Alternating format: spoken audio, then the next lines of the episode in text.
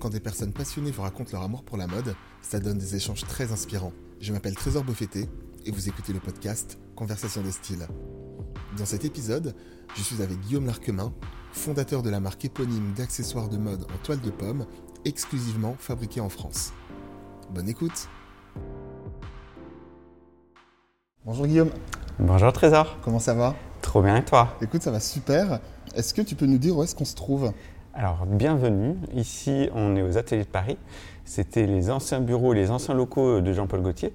Et en fait c'est actuellement euh, un espace de travail où j'ai mis un studio de création pour ma marque. Alors justement, parlant de ta marque, est-ce que tu peux te présenter euh, toi et ta marque justement? Alors avec grand plaisir, moi je m'appelle Guillaume Larquemin, j'ai 40 ans, je suis euh, directeur artistique, donc en gros j'accompagne des marques de luxe pour euh, leur sujet de création sur les objets, sur la scénographie. Et en parallèle de ça, j'ai créé ma propre marque que j'ai fondée l'année dernière, qui est une marque éponyme, qui est une marque d'accessoires de mode avec un matériau signature qui est la toile de pomme.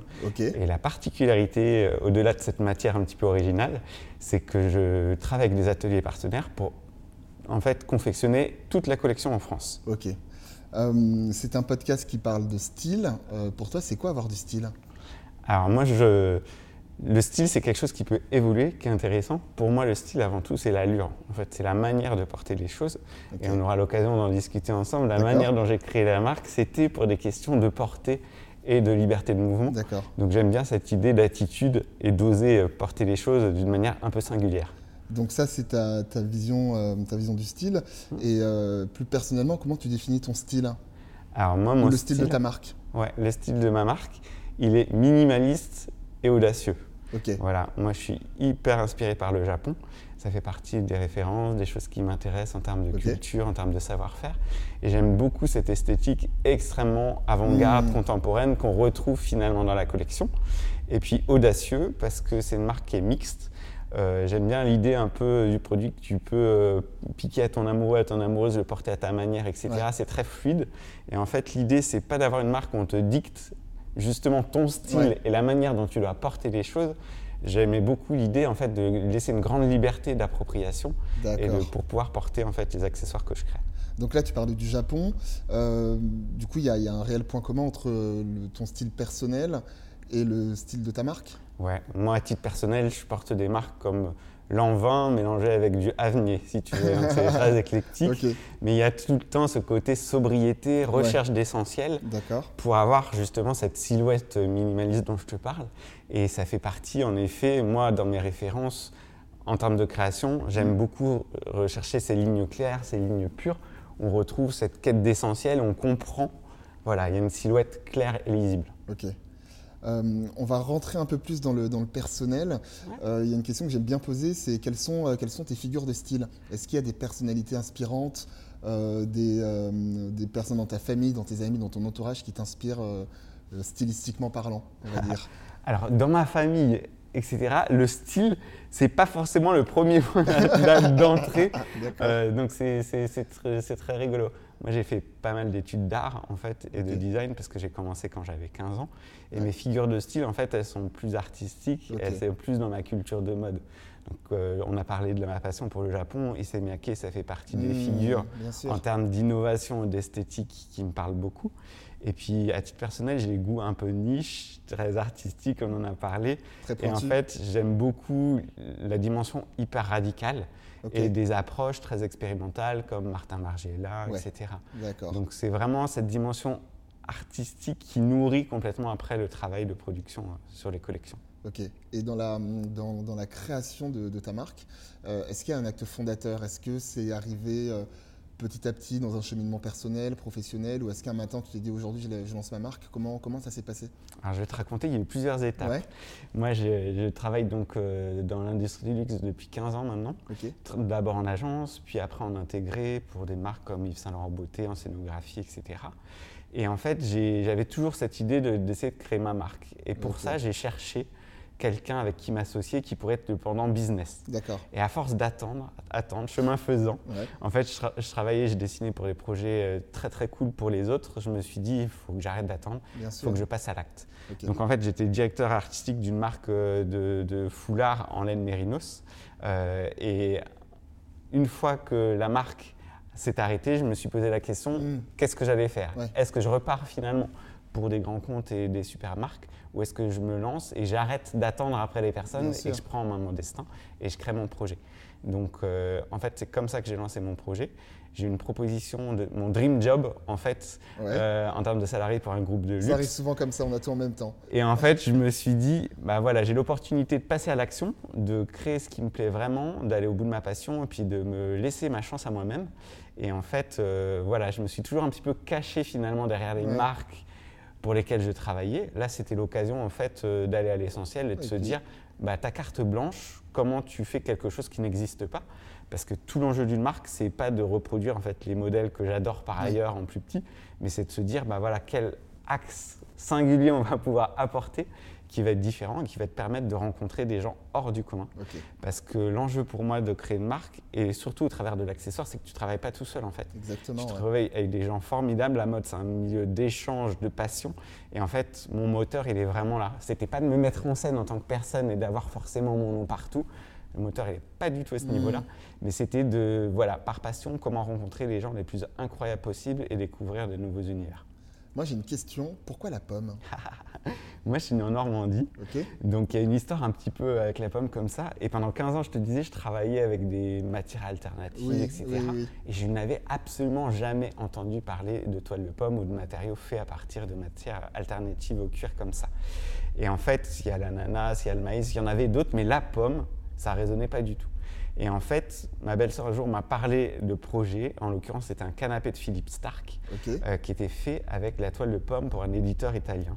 Et je me suis dit, en transfert de technologie, en fait, c'est super intéressant d'utiliser cette matière et de, dans la mode, de voir qu'est-ce qu'on pouvait en faire. Bien Donc sûr. en fait, je l'ai commandé, j'ai commencé à expérimenter, à faire des prototypes, à me rendre compte que bah, voilà, on peut s'asseoir sur un canapé, ça résiste, c'est durable, au frettement, aux rayures, aux ceintures, etc.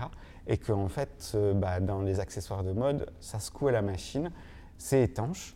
Et que par rapport à la légèreté, il y avait des choses extraordinaires à faire dans les sacs. Ok, d'accord. Donc voilà, depuis, j'ai commencé à avoir un certain nombre de projets, en l'occurrence la marque Caval, que j'adore, que tu as eu l'occasion Oui, oui, que je d'interviewer, connais, bien sûr, oui. Kitty, euh, qui a commencé à expérimenter des choses, etc.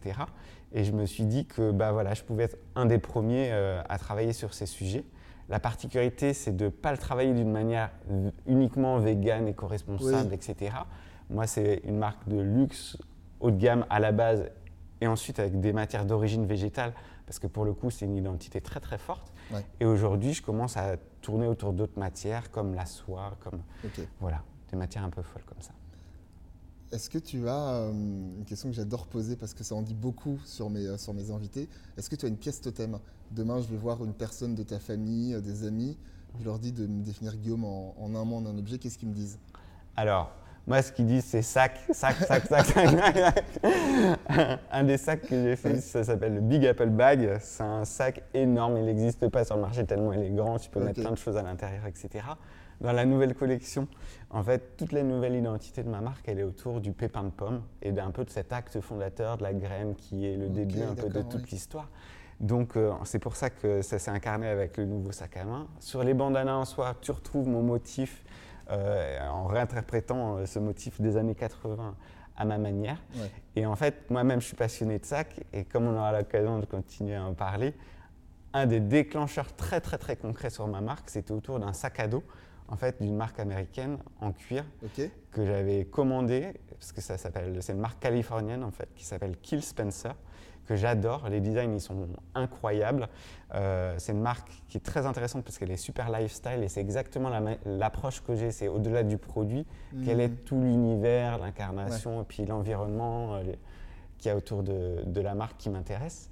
Et en fait, le problème de, cette- de ce sac à dos, qui est très très beau, en tant que designer, on adore les belles Ouais. choses, c'est qu'il est super lourd. Ok. Et en fait, il est pas pratique. il n'est euh, pas pratique, il est canon, je l'adore. C'est tout à fait l'esthétique qui me parle, mais au quotidien, Ouais. c'est pas c'est pas ton meilleur ami. Je me suis dit, si moi j'inventais des sacs, finalement, euh, comment je le ferais? Bien sûr qu'esthétiquement c'est important pour moi, mais c'est pas tout.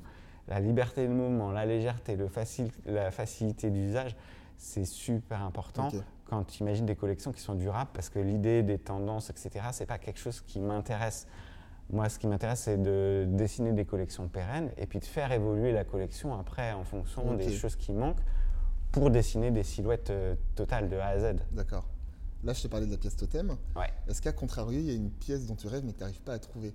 Tu vas, Alors- tu vas me dire que tu l'as créée, forcément. Mm, Pas, non? pas forcément, parce que moi, je, je- je crée forcément mes accessoires euh, dont je rêve. Mais euh, je te disais que j'aime bien réfléchir sous forme de silhouette, parce qu'en fait, je réfléchis mes collections d'accessoires pas que par l'objet, Hmm, mais aussi en imaginant ben, en fait, les différents accessoires qui pourraient aller ensemble pour créer des looks. Et ma frustration, un petit peu, bah, c'est le, c'est le vêtement, en fait. Parce que moi, mon cœur de métier, je suis créateur d'accessoires. Mais c'est vrai que je rêverais de collaborer avec une marque de prêt-à-porter euh, pour pouvoir dessiner et puis accorder un peu un univers complet, un full look. Et en particulier en ce moment, j'ai une obsession pour les cabans. Voilà. Voilà, c'est une pièce euh, intemporelle, Ouais, homme-femme. Et justement, moi, ce qui me plaît avec l'accessoire, c'est que par des détails, en fait, tu peux créer un look. Bien sûr, ouais, c'est vrai. Avec le même accessoire, tu peux le porter de 2, de 3, de 5, de 10 manières différentes. Ma ceinture, par exemple, inspirée des lacets de chaussures en oversize, tu peux la porter sur un trench ou un caban, Exact. mais tu peux la porter nouée en fait sur une chemise à la place d'une cravate. Ouais, Donc ouais, en fait, ouais. j'aime bien cette idée d'avoir des pièces fortes, accessoirisées d'une manière euh, intéressante et qui te permettent de faire évoluer ton look. Donc s'il y a une pièce que j'aimerais, j'adorerais dessiner, c'est justement quelque chose qui sort de mon vestiaire des accessoires. Et le caban, ça me, ça me trottine. Et t'aimerais y venir? T'aimerais y venir bientôt tu te, tu te donnes une, une échéance ou euh, c'est quelque chose comme ça qui En fait, je dessine des ça pièces. Là, j'ai fait des smokings. Donc, je travaille sur des pièces qui sont plus des pièces de recherche. Parce que tu as la collection qui est accessible Bien pour sûr. tout le monde. Et puis ensuite, je fais des pièces de recherche pour pouvoir aussi faire mes DA de shooting photo, vidéo, etc. Mm. Donc là, j'ai fait des smokings avec des matières incroyables. Donc, des smokings en bambou, Oh, en lin et en velours de pomme. Donc ça, c'est des pièces très expérimentales que les stylistes aiment bien prendre aussi pour leurs éditos, pour leurs shoots. Moi, je fais les mises ouais. à disposition, etc. Et c'est vrai que j'a- j'adorerais collaborer avec vraiment une marque de prêt-à-porter pour pouvoir faire des pièces euh, qui, qui puissent être dans les collections et qui est ce jeu un peu de dialogue entre bah, mes sacs et des sneakers, mes sacs Ouais. et un caban. Voilà. Tu as commencé à en parler un petit peu, tu vois, de tes inspirations. Euh, où est-ce que tu puisses ton inspiration? Est-ce que tu te balades dans la rue, euh, un peu euh, à l'image d'un d'un rêveur, tu te poses sur un banc et tu regardes les gens passer? Est-ce que c'est comme ça que tu trouves ton inspiration? Est-ce que c'est sur Instagram? Tu as parlé de, de l'art aussi, dans les galeries d'art, les musées. Mm. Euh, où est-ce que tu puisses toute ton inspiration pour créer des pièces aussi, aussi créatives? Alors moi, j'ai deux, deux manières de travailler. Déjà, je suis un grand consommateur de vidéos dans le sens large. En tant que directeur artistique, j'adore les univers. Donc je regarde beaucoup, beaucoup de clips, de, même de live sur scène, etc. Et il y a des espèces de figures comme ça que j'ai un peu en tête, où j'aime bien imaginer finalement les femmes ou les hommes qui pourraient porter euh, ma collection. Donc là, en ce moment, j'ai une petite obsession sur la chanteuse euh, anglaise Cat Burns, par exemple, qui joue en live, qui est incroyable et qui a un style avec un vestiaire justement très mix avec des silhouettes oversize, etc. Et c'est un peu, voilà, j'imagine ces figures-là. Et puis après, je me documente énormément et euh, j'aime bien procéder sous forme de transfert de technologie. Oui, c'est ce que Donc- tu disais tout à l'heure d'ailleurs. Donc là, on a parlé de Philippe Stark Ouais. et du design finalement vers la mode. Là, j'ai dessiné un projet de chapeau qui est une, une innovation folle à partir de soi en partenariat avec Sericine, qui est une entreprise française avec un savoir-faire de dingue. Et en fait, plutôt que de prendre que des inspirations mode, Mm, bah oui. ce que j'ai fait, c'est que bah, j'ai regardé le travail de Jean Prouvé. C'est un designer et un architecte français qui utilisait la tôle ondulée en architecture. Il a fait la façade de l'école Boulle, etc. Il a fait tout un tas de projets incroyables. Et en fait, j'ai dessiné un chapeau Oui, ondulé. Que, j'ai- vu. que j'ai oui. l'occasion de croiser. Mm. Donc j'aime bien travailler comme ça sous forme de, de s'inspirer d'univers qui ne sont pas des univers directs. Et puis bien sûr de les nourrir, bah, toute l'esthétique d'Issey Miyake avec les pantalons plissés, etc. Et de voir comment on peut être un petit peu en décalage et, et ouvrir des nouvelles portes en Et puis surtout, ça fait de belles histoires à raconter. Enfin, tu vois, là, tu m'en parles. Tu parles de Jean Prouvé, tu vois, on, on ferme les yeux, on imagine l'architecture, tu parles du chapeau. En plus, c'est un podcast, donc les gens vont pouvoir s'imaginer. Puis après, regarde aussi sur, sur ton compte Instagram euh, ce que tu fais, mais c'est euh, hyper intéressant, Mm. vraiment. Le point commun, c'est le côté très graphique. Ouais. J'aime en fait avoir des silhouettes qui sont lisibles. Et vu que moi je fais du design d'objets, de la scénographie, de la direction artistique image et vidéo, il y a une, une porosité entre les différents domaines. Et j'aime un peu les gens qui sont comme ça, touche à tout, euh, pluridisciplinaires. Et le point commun, c'est l'impact graphique. Voilà. Que ce soit architecte ou mode finalement il y a un système qui est intéressant à explorer chacun avec ses outils après. Alors là, tu vois, justement, tu, tu, parlais de, de, tes influences soit très artistiques, architecturales. Est-ce que toi, tu penses avoir une influence sur ton entourage? En d'autres termes, est-ce que euh, ton entourage porte, euh, porte ta marque? Alors, ils portent mes collections parce qu'ils n'ont pas le choix. Comme tout bon créateur qui se veut. L'idée, c'est aussi de pouvoir. En fait, l'entourage, c'est les premiers testeurs. Parce que euh, au-delà de la création, ce qui est intéressant, c'est de voir comment vit le produit, comment il se porte, et puis toujours l'améliorer. Et en fait, moi, j'ai la chance que ma famille, ils, me soutiennent. ils soient en fait les premiers acteurs euh, en fait euh, de l'expérimentation autour du projet. Donc, mes amis, ma famille, ils viennent tester, voir en vrai, faire leur recours et me dire bon voilà Guillaume on pense que ça. Et en fait moi je suis super à l'écoute euh, parce que c'est hyper important ah, avant de lancer des collections d'avoir euh, pas juste euh, voilà c'est pas l'inspiration qui vient de nulle part et de pouvoir éprouver en fait les collections. Donc ouais je les habille un peu de pied quand je peux. On arrive à la fin du podcast. Mhm. une question que j'aime bien poser c'est qu'est-ce qu'on peut te souhaiter de stylé pour la suite? Alors une des choses dont je rêve c'est de pouvoir habiller des artistes sur scène. J'adore, je t'ai parlé de chanteuses, etc. Mais j'adorais par exemple collaborer avec des chorégraphes, des danseurs. Tu vois, je suis passionné de Damien Jallet. Ça fait partie des gens qui me font rêver euh, en tant que spectateur. Et mm. je pense que dans la mode et les accessoires, c'est hyper intéressant de voir la manière dont les objets vivent. Et puis euh, de vous faire découvrir des nouvelles collaborations. J'ai la chance euh, au mois d'octobre prochain de faire une collaboration avec une entreprise du patrimoine euh, français vivant sur une typologie d'objets que j'ai pas encore fait autour de ma toile de pomme. Excellent. Euh, donc euh, voilà, je vous ferai découvrir ça très prochainement et je te montrerai ça dès que c'est sur pied. Bon bah ça marche, on te le souhaite. Merci. À très vite Guillaume. À bientôt. Ciao. Ciao. Merci d'avoir écouté ce podcast, j'espère vraiment que cette conversation vous a plu. N'hésitez pas à me faire un retour sur le compte Instagram Conversation de Style. Vous pouvez aussi vous abonner à ce podcast sur toutes les plateformes d'écoute en laissant un commentaire cool et un maximum d'étoiles. À très vite et d'ici là n'oubliez pas, les mots de passe, le style est éternel.